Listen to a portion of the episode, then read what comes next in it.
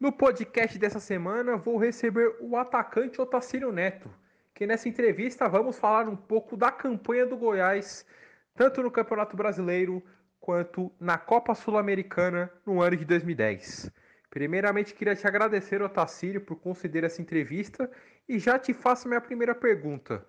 Na sua opinião, o que faltou para o Goiás repetir o mesmo desempenho que teve na Sul-Americana, chegando ao vice-campeonato da competição?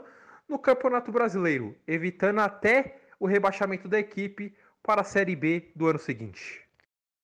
É, a gente é, fizemos uma, uma grande Sul-Americana, né? E no Brasileiro deixamos a desejar, né? Fizemos uma.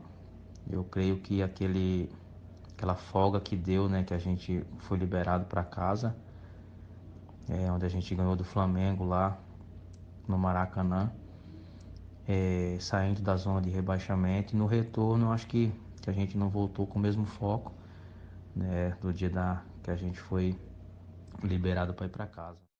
Agora, Otacílio, para encerrar essa entrevista, quero te fazer a minha última pergunta, entrando no assunto Copa Sul-Americana de 2010, onde o Goiás enfrentou o Independente na finalíssima, venceu a partida de ida com uma grande atuação por 2 a 0 no Serra Dourada, inclusive um dos gols foi marcado por você, criando uma grande vantagem para a partida decisiva na Argentina. E nesse jogo da Argentina que quero te fazer a minha última pergunta. Para você, qual foi o principal erro do Goiás, onde fez a equipe perder essa vantagem é, com a derrota no tempo normal por 3 a 1 e a derrota nos pênaltis, acumulando com a perda do título na Copa Sul-Americana? É, a gente fez uma, uma partidaça em casa, né? Uma grande partida em casa, abrindo um placar de 2 a 0 é, e lá é, lá é complicado jogar, né? Uma equipe forte também, né? Independente, uma equipe forte.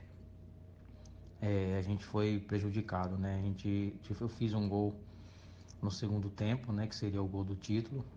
E, e eles anularam o gol, né?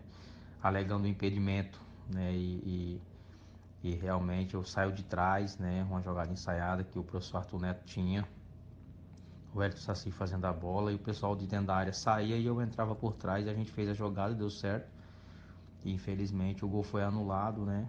E, e veio a prejudicar a gente na, naquela grande final. Ô Tacílio, queria te agradecer por conceder essa entrevista, falando um pouco da campanha do Goiás, tanto no Campeonato Brasileiro com rebaixamento para a segunda divisão, quanto o vice-campeonato da Copa Sul-Americana desse mesmo ano. Muito obrigado.